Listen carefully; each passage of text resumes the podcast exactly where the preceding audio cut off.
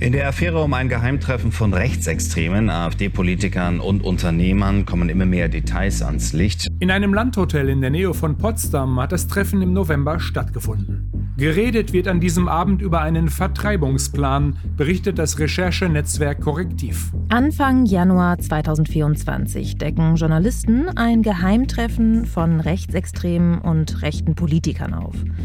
Ein Treffen, bei dem über die massenhafte Vertreibung von Menschen mit Migrationshintergrund gesprochen wird.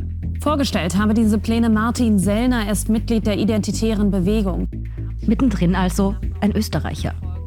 Also Martin Sellner ist der rechtsextreme Influencer, einer der Wortführer der extremen Rechten im deutschsprachigen Raum.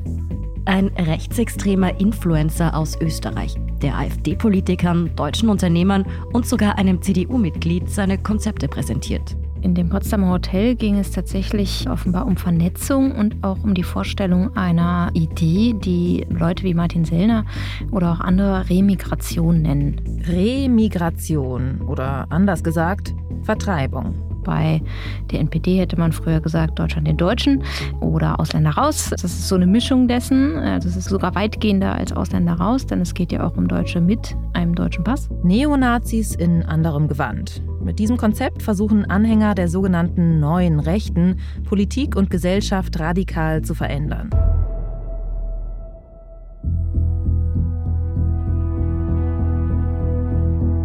Das ist vereinfacht gesagt Rechtsextremismus ohne Hakenkreuz. Servus Leute, kurze Episode aus meinem Leben. Ich war gerade unterwegs heute. Das ist das Gefährliche, dass die es schaffen, auf eine sehr sympathische Art zu agieren, also sehr zugänglich, sehr wach, sehr offen, scheinbar, alles scheinbar. Vor zwölf Jahren hat der Österreicher Martin Sellner die wohl wichtigste Gruppe der neuen Rechten gegründet, die Identitäre Bewegung.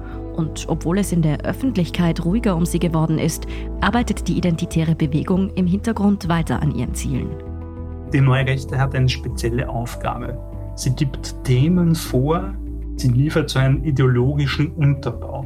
Dieses Treffen deutet schon darauf hin, dass die identitäre Bewegung noch mal mehr an Einfluss, vor allem an politischem Einfluss gewonnen hat. Ich bin Lucia Heisterkamp vom Spiegel. Und ich bin Antonia Raut vom Standard. In den nächsten drei Folgen von Inside Austria schauen wir auf die neue Rechte in Österreich und Deutschland. Wir wollen wissen, wer diese Bewegung anführt, wie einflussreich und wie gefährlich sie ist. Das ist Folge 1, der Posterboy.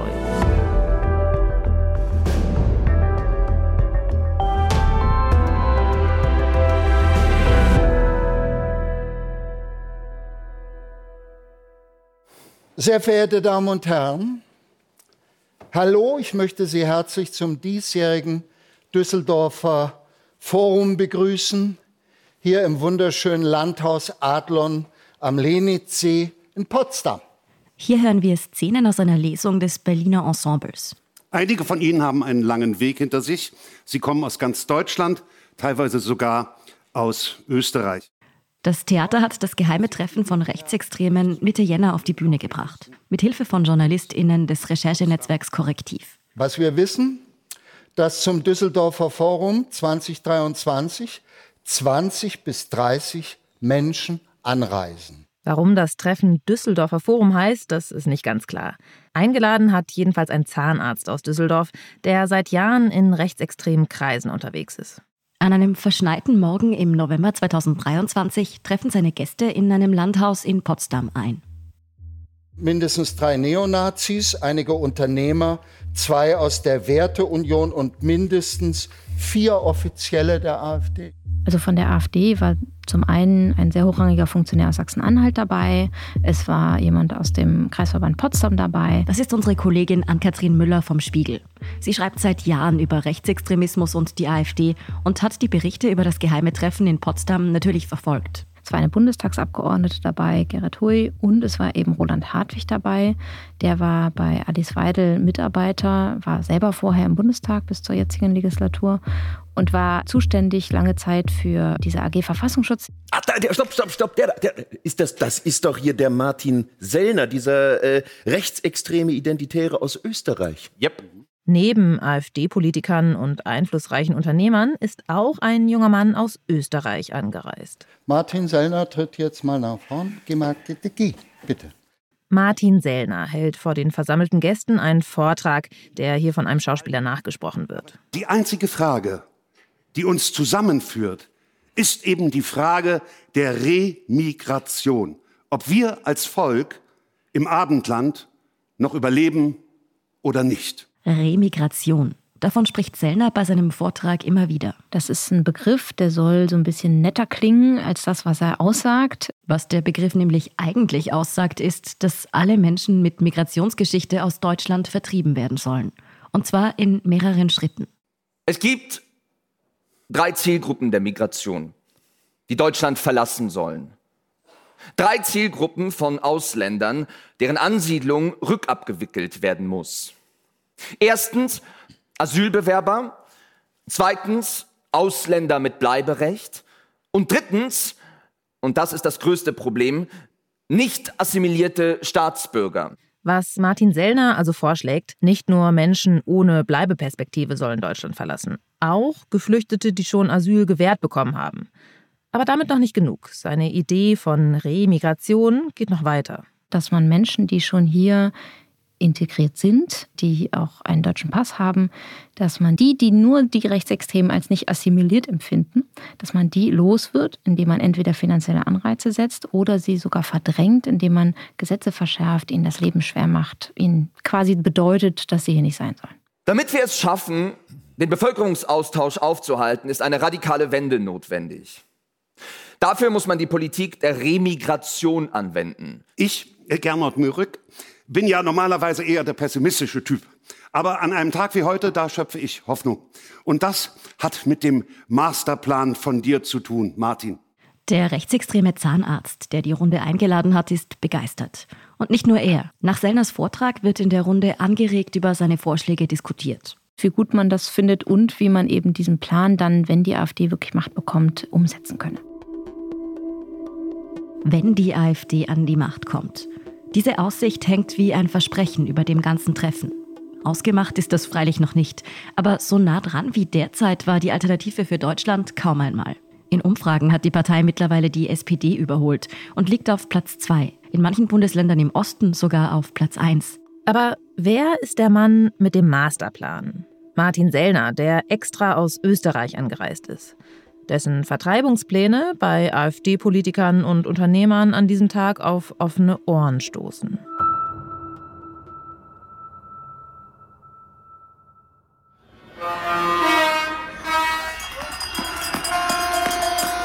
Montag, der 8. Januar 2024. In ganz Deutschland protestieren Landwirte gegen die Bundesregierung. Sie blockieren mit ihren Traktoren Autobahnauffahrten und Innenstädte. Es geht um Fördergelder für Bauern, die gekürzt werden sollen, aber auch um noch mehr.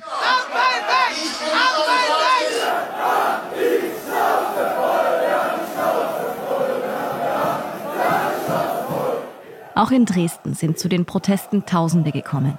Aber hier sieht man weniger Traktoren, sondern vor allem Pkw, Kleinlaster und Firmenwagen.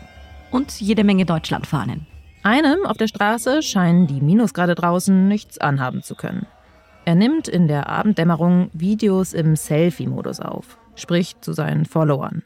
Martin Sellner. Dank der netten deutschen Polizei, die ich an der Grenze aufgehalten habe, habe ich die fette Demo verpasst. Aber egal, es geht heute Abend hier weiter. Sellner, 35 Jahre alt, hat kurze braune Haare und trägt Brille. Auf den ersten Blick könnte er genauso gut in einer Soziologievorlesung sitzen, mit Matcha Latte in der Hand. Da würde er optisch vielleicht sogar besser hinpassen als auf eine Bauerndemo. Er ist sehr umtriebig in sozialen Netzen, hauptsächlich auf Telegram. Und neben diesen Aktivitäten im Netz ist er auch ein Handlungsreisender in Sachen Rechtsextremismus. Sie hören hier unseren Kollegen Markus Sulzbacher. Er ist Journalist und berichtet für den Standard schon seit vielen Jahren über Rechtsextreme. Martin Sellner gehört zu den wichtigsten Figuren der deutschsprachigen rechten Szene. Sellner taucht aber nicht nur bei Demos auf, die klar rechtsverortet sind. Auch bei den Protesten gegen Corona-Maßnahmen war zum Beispiel von Beginn an mit dabei. Da fährt man dann hin, ist dann Teil dieser Bewegung, zeigt sein Gesicht und versucht dort auch irgendwie Fuß zu fassen und Takt anzugeben.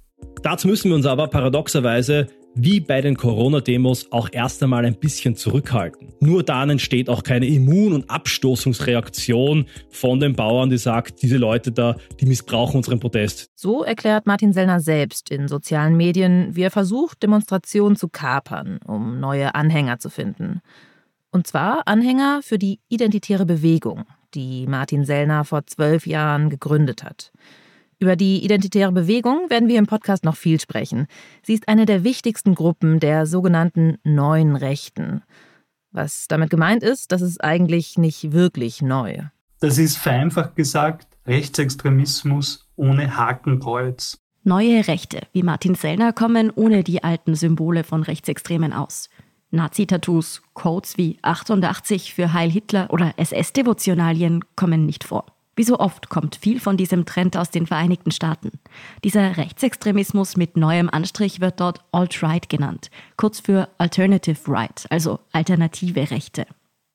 Sie geben Kampfbegriffe wie Cancel Culture oder Fake News vor und schwören ihre Anhänger auf einen Kulturkampf ein. Und da bedienen sich europäische Rechte wie Sellner ausgiebig. Also der Input kommt aus den USA.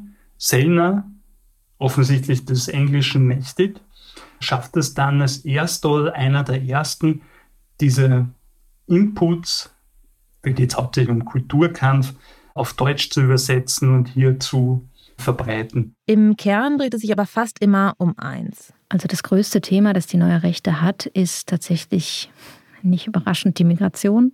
Immer wieder geht es darum und aber das verbunden eben mit diesem Volksbegriff, mit dem Völkischen, eben auch Kulturkampffragen, wie man eben wieder Heimat und Tradition anders leben kann. Unsere Kollegin Ann-Kathrin Müller hat sich auch mit der Ideologie der neuen Rechten genau auseinandergesetzt. Also die Grundlage von all dem ist der Ethnopluralismus. Ethno was? Das ist wieder so ein Begriff, der irgendwie schöner klingt, als er ist. Im Endeffekt sagt er, oder sagen auch AfDler, die ihn benutzen, wir sind gar keine Nazis, weil wir haben ja gar nichts dagegen, dass es verschiedene Völker gibt. Wir wollen gar nicht, dass überall jetzt die Deutschen oder die Weißen oder die Europäer oder so eine Vorherrschaft haben, sondern Ethnopluralismus, es darf viele Ethnien geben, aber die sollen bitte unter sich bleiben und schön voneinander Distanz halten. Klingt ziemlich nach, ich habe ja nichts gegen Ausländer, aber. Generell sind Martin Sellner und seine Verbündeten ziemlich gut darin, neue Begriffe für alte Konzepte einzuführen. Einer davon ist auch Remigration, haben wir ja schon gehört, womit wir wieder bei dem Geheimtreffen in Potsdam wären. Dieses Treffen deutet schon darauf hin, dass die identitäre Bewegung noch mal mehr an Einfluss, vor allem an politischem Einfluss gewonnen hat. Hier hören Sie die Rechtsextremismusforscherin Julia Ebner. Sie forscht am Institute for Strategic Dialogue in London. Die neue Rechte ist natürlich ein sehr weit gefasster Begriff. Also es sind in Wirklichkeit Aktivisten, aber auch alternative Medien, Influencer und dann Gruppierungen wie eben die Identitäre Bewegung, aber auch Verlage, die hier dazugehören zur neuen Rechten. Einige der wichtigsten Figuren aus Deutschland und Österreich werden wir hier im Podcast noch kennenlernen. Martin Sellner ist jedenfalls eine von ihnen. Die Identitäre Bewegung, die er ja vor zwölf Jahren gegründet hat, die ist allein in Zahlen gemessen eher klein. Sie hat vermutlich so ein paar hundert Anhänger in Österreich und Deutschland. Aber viele tausend Follower im Netz. Inzwischen hat sich Martin Sellner offiziell von der Spitze der identitären Bewegung zurückgezogen. Tatsächlich gibt er aber in der gesamten neurechten Szene weiter den Ton an.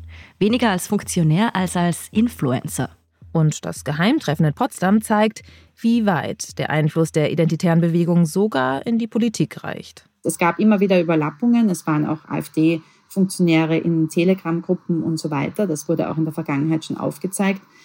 Aber dass sie tatsächlich ein Meeting, ein strategisches Meeting mit AfD-PolitikerInnen machen, das ist was Neues. Wie kann es sein, dass die identitäre Bewegung so gut vernetzt ist? Und wie wurde Martin Sellner ausgerechnet zum Posterboy der neuen Rechten? Um das zu erklären, fangen wir mal ganz von vorne an.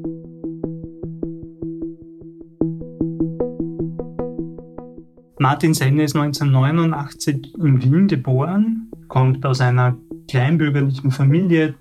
Der heute ultrarechte Martin Sellner wächst tatsächlich in einem eher grünen Haushalt auf. Und zwar in Baden bei Wien, eine Kleinstadt in Niederösterreich mit verblichenem K&K-Flair. Der Vater ist homöopathischer Arzt, die Mutter Erzieherin. Er hat zwei Brüder. Einer von denen ist heute zum Teil auch auf Demonstrationen der identitären Bewegung unterwegs. Der andere bewegt sich im erzkonservativen Milieu. Martin Sellner beginnt schon als Jugendlicher sich für die Neonazi-Szene zu interessieren und wird schnell selbst Teil davon. Der tauchte auf einmal auf, hatte da wohl Bekannte und war dann auch schon bald so beim harten Kern der österreichischen Neonazi-Szene zu finden. Bereits als Schüler hängt Martin Sellner also mit Ultrarechten und Neonazis ab. Und zwar nicht mit irgendwelchen kleinen Fischen. Und noch einmal, wer vernichtet Volk und Land? Und Ostdeutschland! Hier hört man junge Skinheads in einem Film über die Neonazi-Szene in Österreich der 90er Jahre. In einem Hinterzimmer werden sie für eine rechtsextreme Gruppe rund um Gottfried Küssel rekrutiert. Küssel, das ist der hier. Der einzige Weg ist das Militär! Ein inzwischen verurteilter Holocaustleugner und Schlüsselfigur der deutschsprachigen Neonazi-Szene.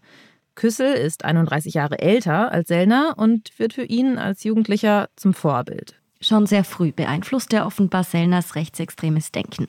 Das zeigt ein Vorfall aus dem Jahr 2006. Da ist Sellner gerade einmal 17 Jahre alt. Ein Freund und er bringen heimlich Sticker und Plakate mit Hakenkreuzen an einer Außenmauer einer Synagoge an. Der Vorfall kommt zur Anzeige und die Staatsanwaltschaft und die Ermittler brauchen nicht lange, bis sie auf die beiden Täter stoßen. Die beiden Jungs werden dann von der Polizei befragt. Und auf die Frage, warum sie Hakenkreuze an einer Synagoge angebracht haben, antwortet der Freund, wegen der Verurteilung des britischen Holocaustleugners David Irving in Großbritannien.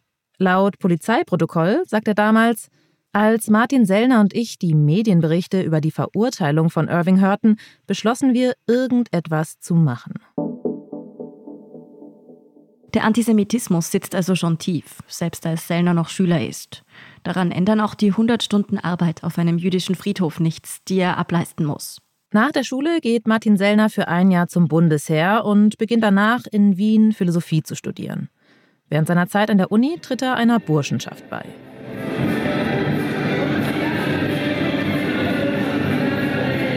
In einem Video sieht man junge Paare in schicker Abendgarderobe, die durch einen prunkvollen Saal tanzen. Was auf den ersten Blick vielleicht aussieht wie der Wiener Opernball, ist tatsächlich der Ball der Burschenschaften, der jedes Jahr in Wien stattfindet. Und diese Burschen- und Sängerschaften sind so die Hauptträger des Rechtsextremismus in Österreich. Es gibt kaum Rechtsextreme, die nicht bei einer Burschenschaft sind. Es ist also keine Überraschung, dass auch Sellner bei einer Burschenschaft andockt. Und zwar bei der rechtsextremen schlagenden Burschenschaft Olympia. Als Martin Sellner 22 Jahre alt ist, passiert dann etwas, das seinen Weg wohl entscheidend prägen wird. Sein Vorbild, der Holocaustleugner Gottfried Küssel, wird festgenommen. Jahrelang hatten die Behörden dabei zugeschaut, wie Rechtsextreme eine Website namens Alpen-Donau-Info betrieben hatten. Abkürzung ADI. Wohl kein Zufall. Da wurden Journalisten und Journalistinnen bedroht, der Bundespräsident beleidigt. Es gab ständig irgendwelche antisemitischen und rassistischen Beiträge auf der Homepage. Nach Ermittlungen gegen die Hintermänner der Website kommt es damals zur größten Polizeiaktion gegen die Neonazi-Szene in Österreich seit den 90er Jahren. In mehreren Bundesländern werden Wohnungen durchsucht, Computer, Speicherkarten, aber auch Waffen und NS-Gegenstände beschlagnahmt. In einer Nachrichtensendung des ORF berichtet der Generaldirektor für öffentliche Sicherheit damals über die Razzia. Guten Abend, Herr Wolf. Herr Generaldirektor, ist Ihren Erkenntnissen nach Gottfried Küssel der Kopf hinter dieser Webseite Alpen-Donau-Info? Äh, Herr Wolf, es ist heute der österreichischen Exekutive gemeinsam äh, mit den Strafverfolgungsbehörden ein massiver Schlag gegen den Rechtsextremismus gelungen. Zu Personen, zu Namen möchte ich keine Auskunft geben. Aber bald erfährt auch die Öffentlichkeit, dass Gottfried Küssel hinter der Seite steckt. Er wird wegen NS-Wiederbetätigung zu über sieben Jahren Haft verurteilt. Grundlage ist das österreichische Verbotsgesetz, das unter anderem die Verwendung von nationalsozialistischen Symbolen unter Strafe stellt. Und Martin Sellner der wendet sich von seinem einstigen Idol ab. Und probierte quasi was Neues. Es war eben dann dieser Rechtsextremismus ohne Hakenkreuz, der kompatibel zu den sehr strengen NS-Verbotsgesetzen in Österreich ist. Das zeichnet sich eben aus, dass man andere Wörter verwendet, dass man nicht offen den Holocaust leugnet oder auch keine typischen NS-Codes verwendet. Wenig später wird Martin Sellner den Platz seines ehemaligen Wegbegleiters in der rechtsextremen Szene einnehmen. Mittlerweile ist das irgendwie ein Konkurrenzverhältnis, weil Sellner quasi das Gesicht des Rechtsextremismus in Österreich ist. Also er steht, sein Gesicht steht für den Rechtsextremismus in Österreich und das war bis vor 10, 12 Jahren das Gesicht von Gottfried Küssel. Also Selner hat Küssel abgelöst. Aber ganz so weit sind wir noch nicht.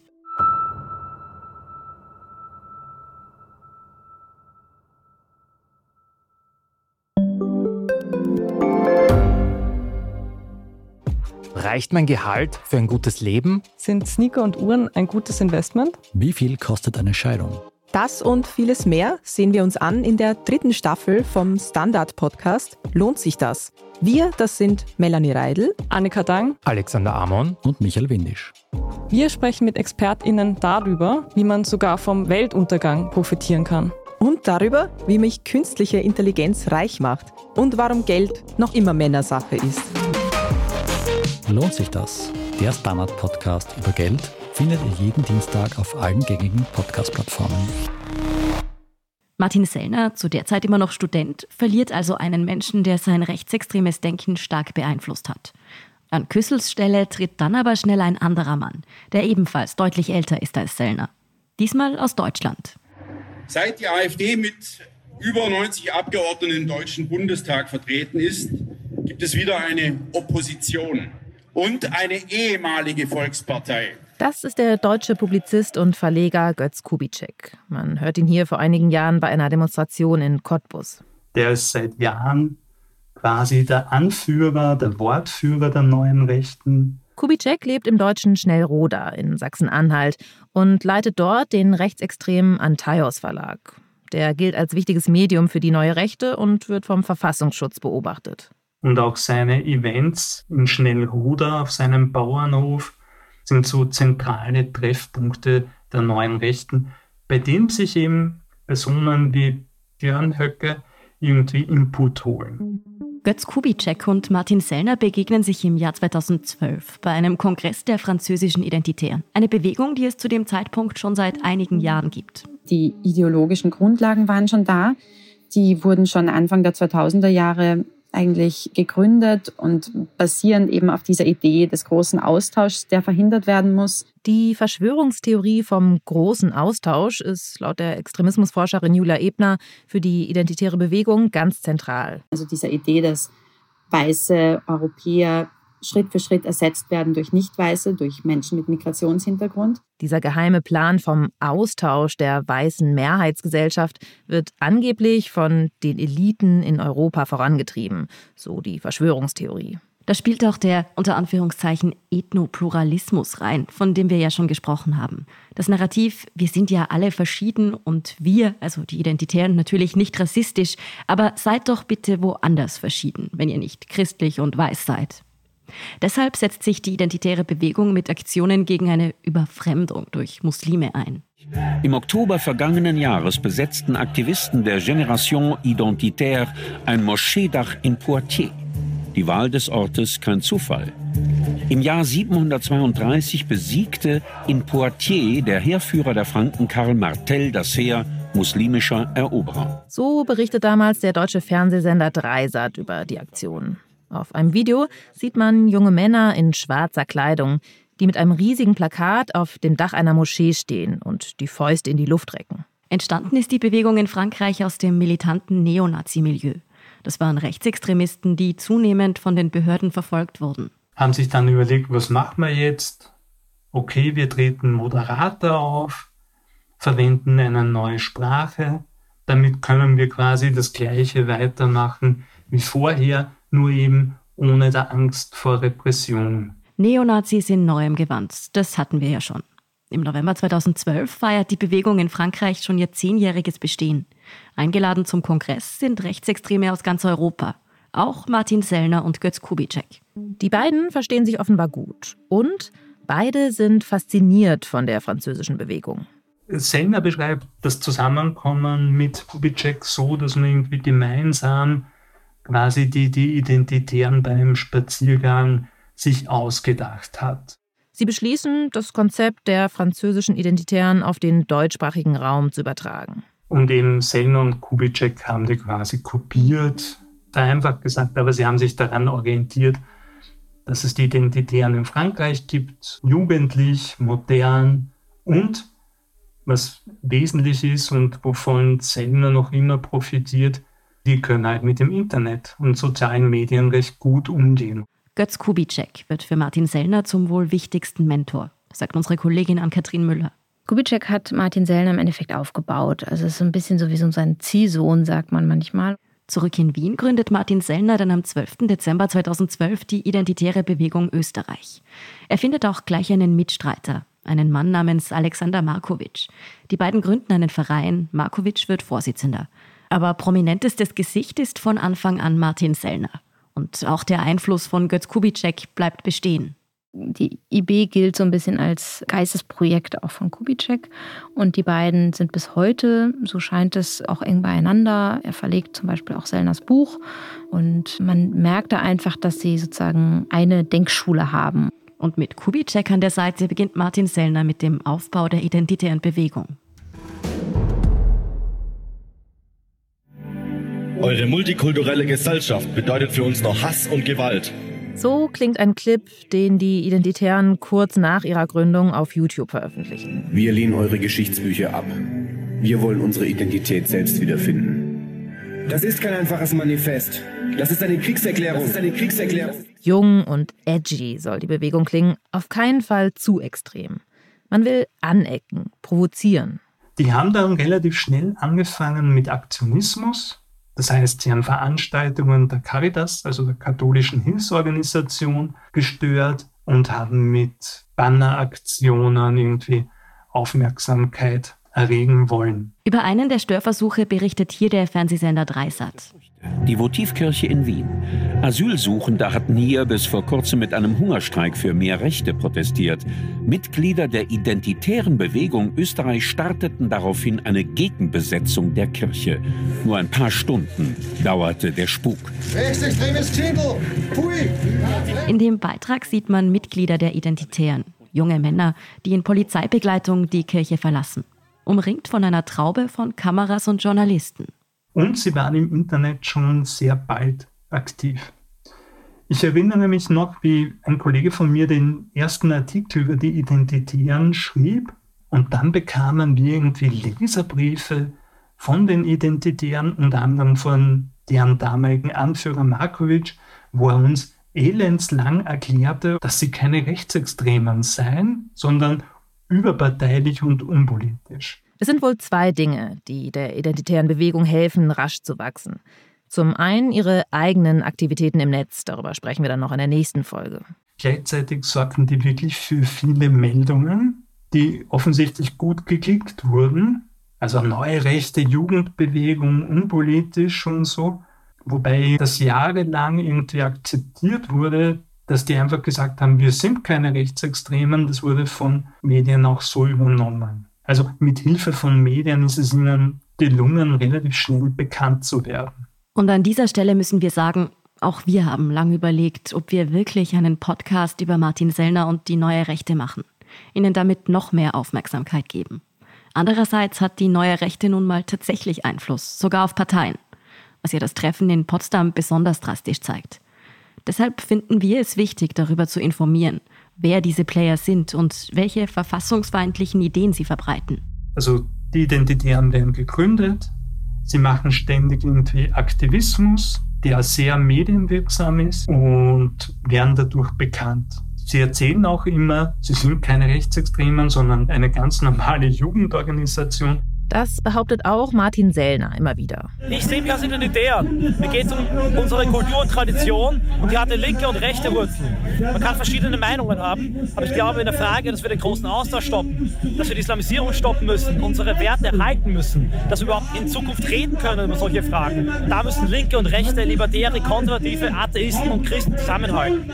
Und das funktioniert auch, komischerweise, in den ersten Jahren, obwohl das völlig klar ist, dass das eben Leute wie Sellner sind, die aus dem militanten Neonazi-Bereich kommen. Und selbst der österreichische Verfassungsschutz schon 2013 in seinem Verfassungsschutzbericht über das Jahr 2012 klar schreibt, dass die Identitären aus dem Neonazi-Milieu stammen. Das Spiel mit den Medien, das versteht die identitäre Bewegung von Anfang an sehr gut. Sie planen provokante Aktionen, die für viel Aufsehen sorgen. Sie haben zum Beispiel einen Terroranschlag im Herzen Wiens simuliert, um die Islamisierung zu kritisieren und die angeblichen Gefahren von der muslimischen Bevölkerung hervorzuheben. Bei einer anderen Aktion verhüllen die Rechtsextremisten eine Statue von Maria Theresia in Wien mit einer riesigen Burka. 2016 klettern Aktivisten der identitären Bewegung auf das Brandenburger Tor in Berlin, schwenken Fahnen und rollen Plakate aus. Also all diese Kampagnen waren so angelegt, dass sie sowohl die Menschen, die daran vorbeigehen, natürlich da die Aufmerksamkeit an sich reißen, aber dann letzten Endes auch Journalisten darüber berichten müssen, weil es einfach sehr groß angelegt war und so, dass es gerade auch die Aufmerksamkeit der Medien anzieht. So kommt es, dass schon bald Ortsgruppen der Identitären in anderen Städten gebildet werden. Nicht nur in Österreich, sondern auch in Deutschland. Also die werden in Österreich bekannt, extrem bekannt. Seltener wird das Gesicht der Bewegung versammelt auf YouTube zigtausende Personen als Follower. Sie werden in den sozialen Medien auf Facebook und Twitter beachtlich stark. Und das hat natürlich irgendwie auch eine Ausstrahlung nach Deutschland wo das kopiert wird, wo dann Personen, die früher bei militanten Neonazi-Gruppierungen waren, umschwenken und Identitäre werden. Die große Fluchtbewegung 2015 spielt dabei eine entscheidende Rolle, verschafft ihnen Aufmerksamkeit und immer mehr Follower. Doch dann gerät Martin Sellner in den Fokus der Behörden. Krankenwagen und Polizei auf dem Weg zum Tatort. Mehr als 300 Gläubige waren in den Moscheen, als ein Mann das Feuer eröffnete, kurz nach Beginn des Freitagsgebets. An anti-Muslim terror attack in New Zealand. The prime minister there is calling it one of the nation's darkest days. A gunman attacked two mosques while hundreds of Muslims were praying. Also das mit Brandon Tarrant hat ihm sehr zugesetzt. Das war der Christchurch-Attentäter. Die Geschichte war so, er stand mit dem in Kontakt und der hatte ihm auch Geld gespendet an die identitäre Bewegung und wollte ihn treffen, wenn er nach Österreich kommt. The man who is claiming responsibility and charged with murder is an extreme right-wing white supremacist who live-streamed the attack, saying it was aimed at immigrants. Und die Öffentlichkeit erfährt, wer eigentlich für den Influencer spendet. Darüber sprechen wir dann in der nächsten Folge von Inside Austria.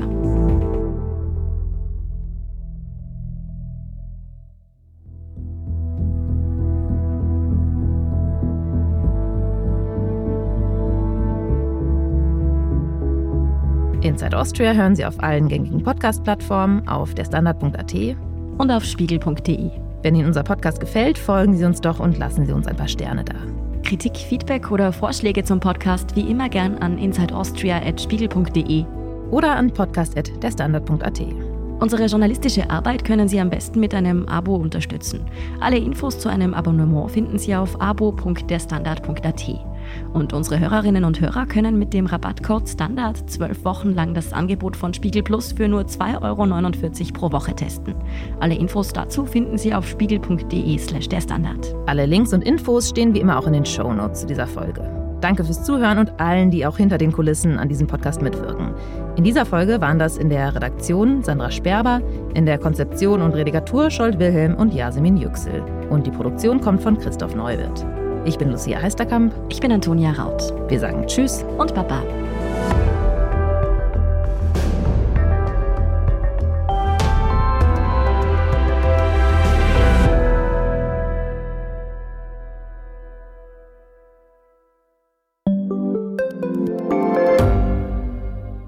Standard-Podcasts gibt es ja wirklich schon zu jedem Thema. Also fast jedem. True Crime.